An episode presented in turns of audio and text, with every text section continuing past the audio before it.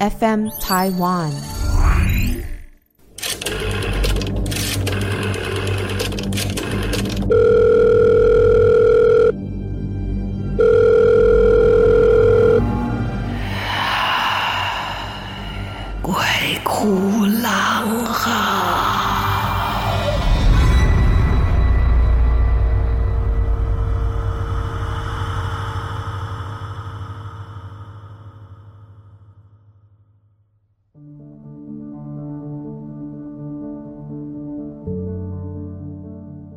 好，欢迎来到鬼哭狼嚎，我是郎祖云。好，今天要给大家讲什么故事呢？好、哦，这样东西哈、哦，现在家庭应该或者我们生活的区域里面现在都看不到了，甚至是在可能爷爷奶奶、阿公阿婆哈，或者是什么舅舅舅妈亲戚家乡下的家里面，有些也都不复存在啊。我讲的就是井啊，well 井，对，井。在从前呢，是大家提供呢，不管是你要洗涤呀、喝啊、用啊，哈，都是会从一口井，而且这一口井呢，还不一定是提供一家人。如果这个区域是水的供应是比较困难的，那个井搞不好还是全村人的一个重要的生命之泉呢。跟井相关的故事也很多，从这个西洋的神话里面的什么青春泉呐啊，青春之井啊，只要喝了这个里面的泉水，人就长生不老。其实说真的，长生不老不会比较快乐哎，长生不老的乐趣要到几世以后，或者是呃早人家一辈子才会快乐。为什么？你长生不老，你身边的人都走了，你就一直要认识新朋友。你一直在把你身边的人送走，而且你在一个适当的时间，你一定要消失，不然你活这么久，一定是被国家团队抓起来研究的。你凭什么活这么久？你是不是有什么特别的长生基因？哈，我们这样的话就可以发展生物科技，让大家都很长寿。不要啦，这样健保负担很大呢，对吧？而且这个长生不老，它还加伴的不老，你的身体的机能也要一直都保持着。很年轻，在一个活力的状态里面，要不然你只有长生，但是会老，更可怕，就活在那里，人不能动啊，身体一直退化。嗯，长生不老也有很多的电影在诠释嘛，最后就是剩你一个人。哦、我们就不要讲现实的状态哈，现实不可能，有很多吸血鬼也是啊，他一直活，一直活，然后人的历史不断的前进的状况下，他还一直是那样，又不能不出来晒太阳。哎，你现在还跟人家说啊，我得了不能晒太阳的什么白斑症啊什么的，但是很难吧？只是说可能会很有钱呐、啊，因为几百年累积下来的财富啊，我觉得对我来讲，唯一的乐趣就是可以提早知道乐透要中什么号码，什么鬼啊？所以长生不老这件事情，如果真的有人要送给我，还拜托他说先不要，因为太难受了，身边的人都一直离开你。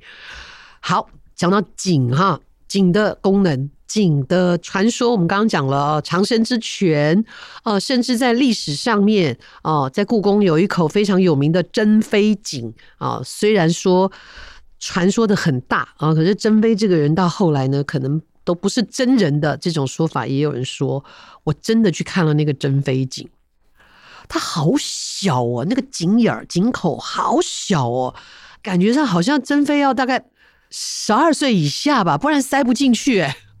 而且还不是很高，小小的一口井啊。然后也有人用“井落井下石”哈这样子的一个成语啊。你人都到井里了，我给你丢石头，就存心不让你活嘛。近代来讲的话，最有名的鬼故事应该就是《七夜怪谈》里面的贞子，她也一样被溺在那个井里面。有关一个井的，我不能说故事了哈，就我看过一则蛮有趣的。那个是在民族意识比较高涨的日据时代啊，日据时代当然有人臣服，也有人抵抗，所以才会有一些抗日英雄嘛，哈。然后我那时候听到这个故事，我觉得他真讲得太有趣了。就是日据时代那时候控管得很严格哦，像我的阿公，他们虽然自己种田、自己种米啊，可是一个月大概只能吃到一两次的米。其他都是混着杂粮吃或干嘛，然后米全部上缴，因为台湾的米的品质很好，全部上缴。而且你在不能吃米的日子里面，如果偷偷用米煮饭被发现，是要被惩罚的。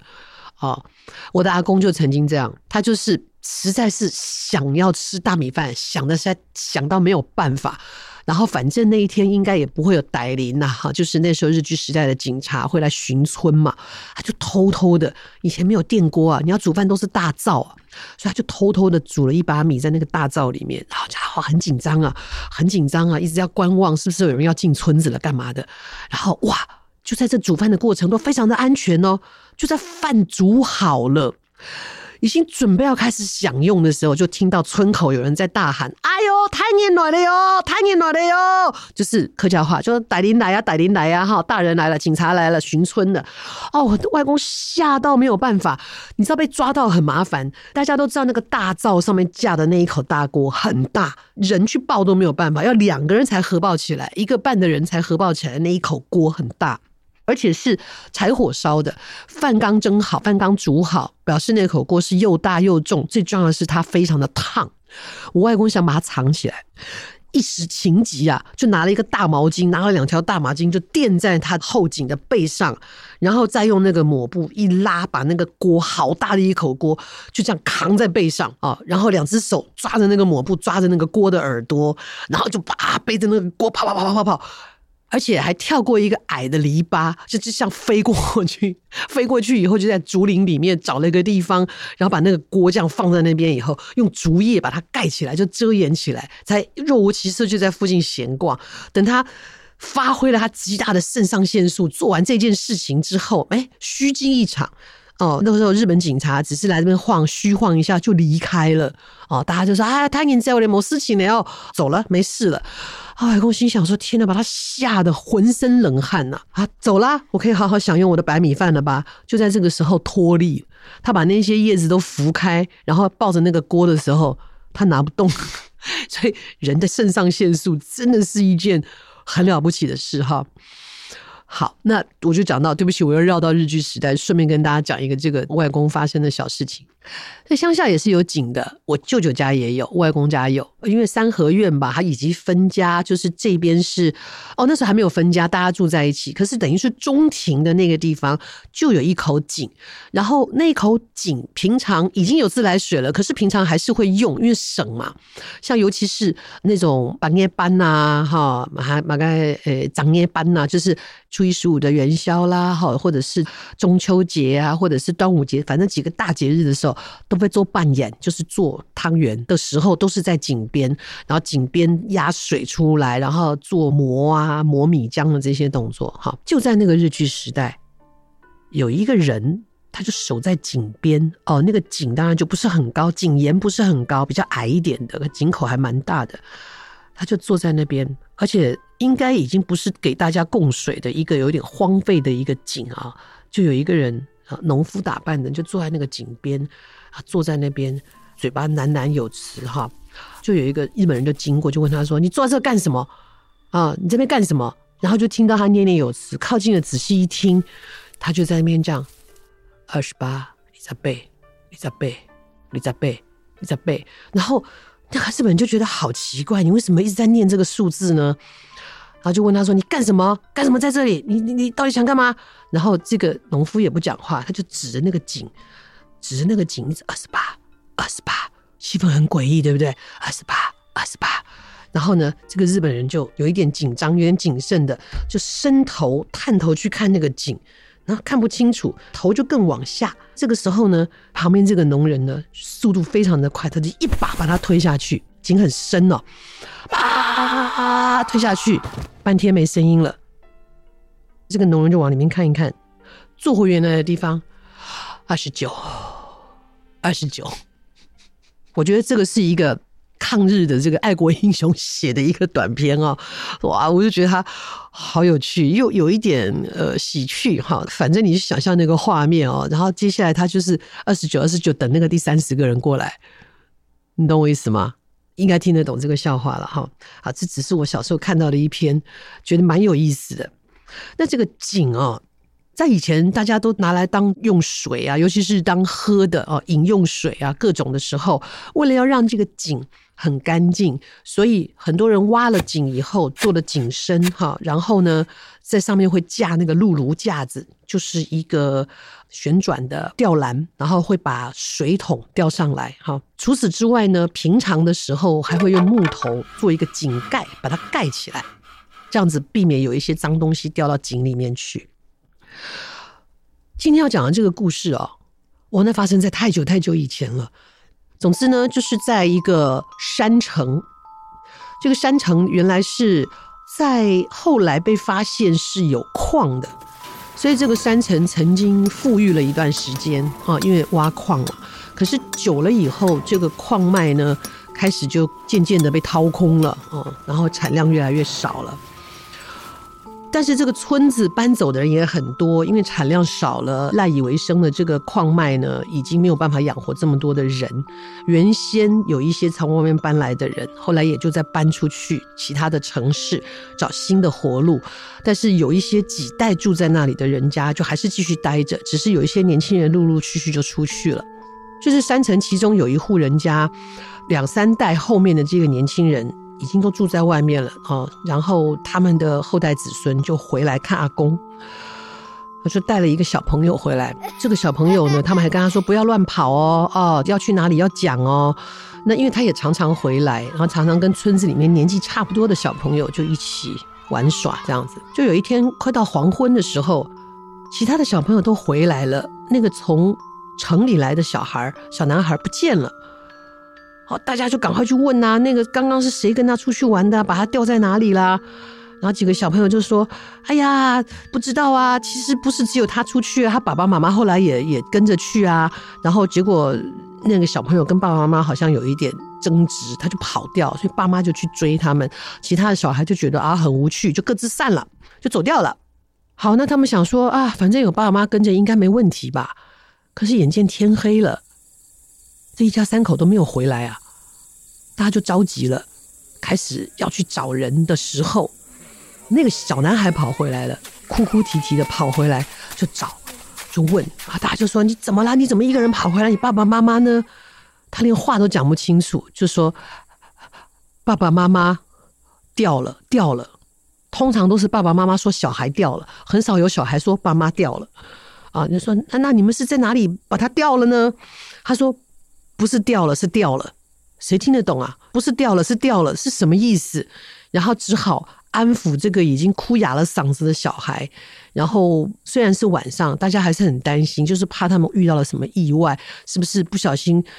跌到什么山沟里面啊？还是旧的坑脉啊？可能坍塌了，呃，跌进去了或什么的，然后就组织了一下。你知道，在乡下大家都很热情，所以火把的火把，手电筒的手电筒，就组织了一堆人，然后牵着那个小孩说：“你到底是在哪里掉了你的爸妈？”可是，一这样问，他就说：“不是掉了，是掉了。”听不懂啊？他找找找找找找找，结果找到了，大家都已经遗忘很久的。一口井，一口枯井，已经很久很久，就是已经可能两代人都没有再用过的一个井，在山里面很偏僻的一个地方哦。那边还看得到曾经有房子在附近的一个痕迹。当然，这一些什么木头木造的东西都不见了，看到一些砖啊瓦啊这种都破败都没有，连屋子的架子都没有了，只剩下这一些瓦片啊，跟年代已久的砖啊，或者是石砖哈，在旁边表示曾经有人在那里住过。但因为太久了，这一代人都不知道了。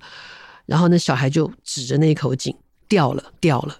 这个时候大家才明白，他说的掉了不是搞掉了，是说父母亲掉下去了，因为他还小，所以说不是掉了，是掉了，是掉到那个井里面去了。哇，那这个井到底是一个什么样的情形？大家都不太理解，尤其又这么晚啊，虽然有月光，可是你知道山里面是非常非常黑的，大家就拿手电筒照，然后就开始喊，好，那小孩也在哭，爸爸妈妈，爸爸妈妈，呃，里面都没有动静。大家拿手电筒照也照不到那个井的底部啊，然后就决定要派人，就是守在这边，先把小孩带回去。啊，几个大胆的人就在那里生起了火，然后临时架了一个遮雨的棚，因为天气很好，所以就几个人在那里看守，其他的人就回去了。然后就通知警察或救难的人员哈，当地的乡民啊、代表啊什么的，就集结了一些人，第二天白天要来救人。然后他们也去翻了每个地方都有他们的县志啊，什么乡志啊，那边都会记载嘛。的确，那里有一口井，然后真的很很久很久都已经应该是废弃掉了，也不知道现在的状况。所以他们就白天嘛，可是看那个井还是觉得好深好深，看不到底啊。就是哎呀，叫名字叫名字，小孩在井旁边跑啊跑啊跑啊，爸爸妈妈爸爸妈妈掉了掉了掉了。那个是很早期的故事，所以也没有像现在这么先进的一些设备啊，就只能头上戴着那个安全帽，安全帽上面有这个工作灯，哈，照明的灯，拿着这一种比较大一点的手电筒，就只能用外面吊着一个绳子，然后大胆的救难的人就开始往下走，就下去，绳子下了很长哦，啊，结果没多久又通通爬回来了，呃，绳梯嘛，绳梯不够长，还没到底。可是，就他们的直觉是，这个井里面应该是没有水了。所以呢，如果里面没有什么尖锐的东西的话，说不定他们只是撞到了昏迷或怎么样的。现在只能往好的地方想。大家就拼命的在那里去借设备啊，接绳梯啊，什么什么的。接了绳子下去，那个井还是找不到底。就大家都在想说，奇怪，这个山的山势也没有这么高啊。如果这个井这么深的话，是不是早就穿出去了啊？以它的这个深度来讲，或者是有一些井它其实会转弯的，不知道。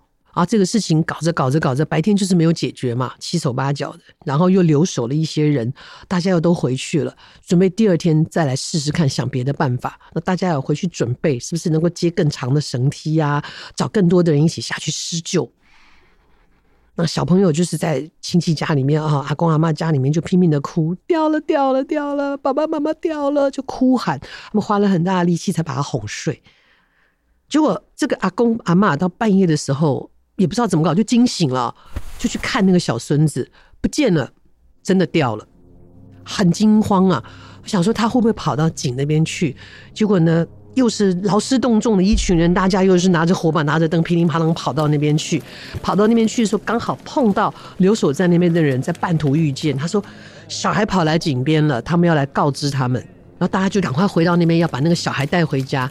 就那个小孩呢，就绕着那个井拼命的跑啊跑啊跑啊跑，就在那里，爸爸妈妈，爸爸妈妈，好像不知道累一样，整个人小脸红红的，应该也是发烧了，就在那啊这样这样。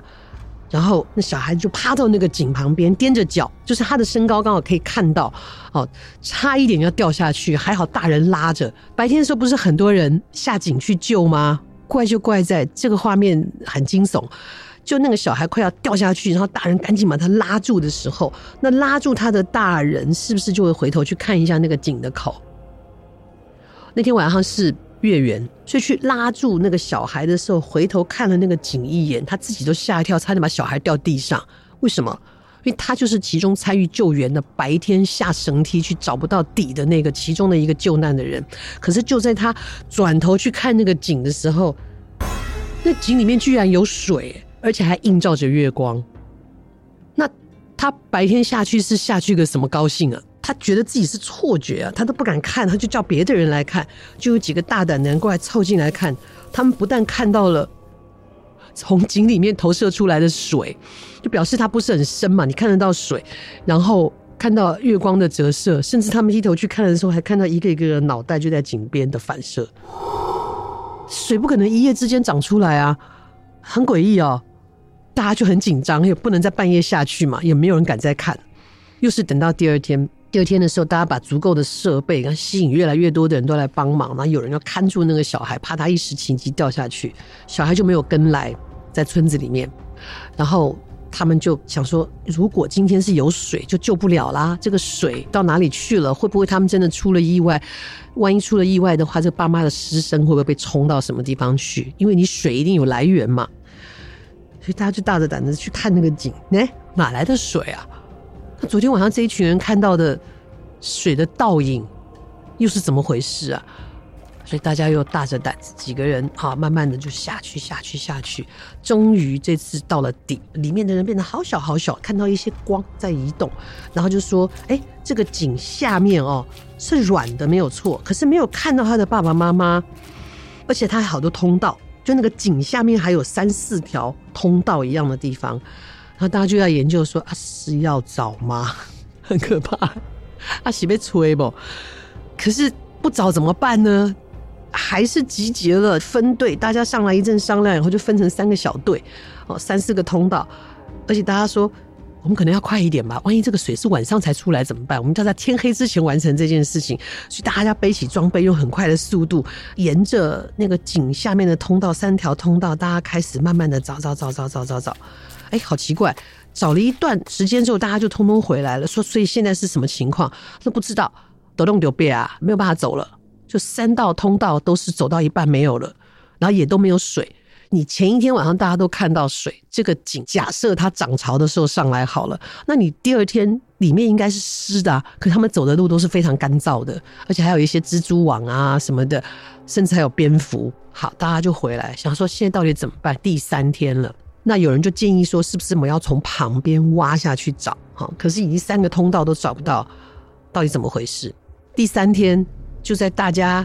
还在想说是不是要去挖那些被堵到的那个通道，可是又有人说，如果那些通道是通的，那他的父母亲早就过去了，不可能被墙壁堵到啊。那他们人到哪里去了？还是他们已经跑出来了？可是跑出来应该要联络啊。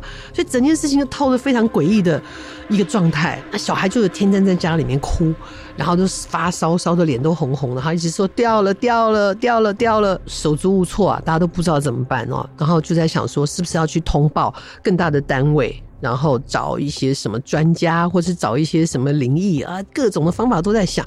烧香也烧了，问灵也问了，什么结果都没有。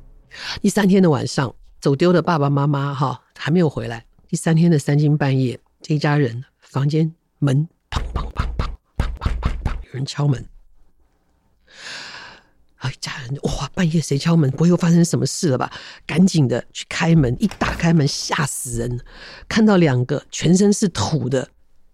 就是那一对夫妻身上都是土，然后就是非常的狼狈，所以他们一开门看到那两个人的时候，开门的人都简直魂都掉了啊！鬼呀鬼呀！然后大家就赶快点灯啊，然后邻居也被吵醒了。这两个人就站在门口，也是是浑浑噩噩的，然后大家都不知道他们到底现在是人还是鬼。大家掌灯起来一看，就发现他们两个也很紧张哈，手挽着手站在那里。他说。我我我们回来了，现在是发生什么事了？这样子啊，反正一阵混乱，就是他们两个状况都很好，只是因为饿了三天哈，饿到已经有一点昏了。还有烧水洗澡，呀注意啊，也是那种大灶哈，呀注意啊，晒哭啊，暖暖暖，然后整个人整得干干净净之后，然后也吃了东西啊，就赶快让他们吃了热食。两个人力气就是状况比较好的时候，才问他们说，到底发生什么事？这三天你们到底去哪里了？他们说不知道，就是跟着小孩，然后那小孩呢就在那个井旁边绕绕绕，然后结果那小孩就往那个井里面看，然后就跟他爸妈说：“爸爸妈妈，井里面有人呢。”什么叫井里面有人？他说有一个好漂亮的一个叔叔，还不是阿姨哦，就在跟他讲说。在跟他挥手说下来下来下来，是听不到声音，就是下来下来下来，他就觉得下去应该很好玩，所以那个小孩翻身就要跳，是他爸爸妈妈及时伸手把他拉住，拉住他的时候没站好，也不知道是谁先跌了，把另外一个也拉下去，两个就扑通掉下去了。掉下去之后，他们只觉得说那个井哦，经过那个井的时候，经过好长一个阶段，然后也不痛不痒的。等他们醒来的时候，就是在一个。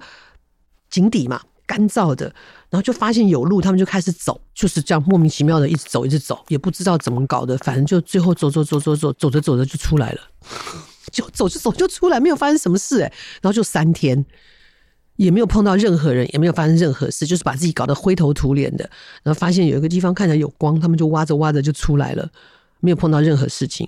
可是前三天下去的人。都看到是很结实的墙壁，所以他们到底去了哪里？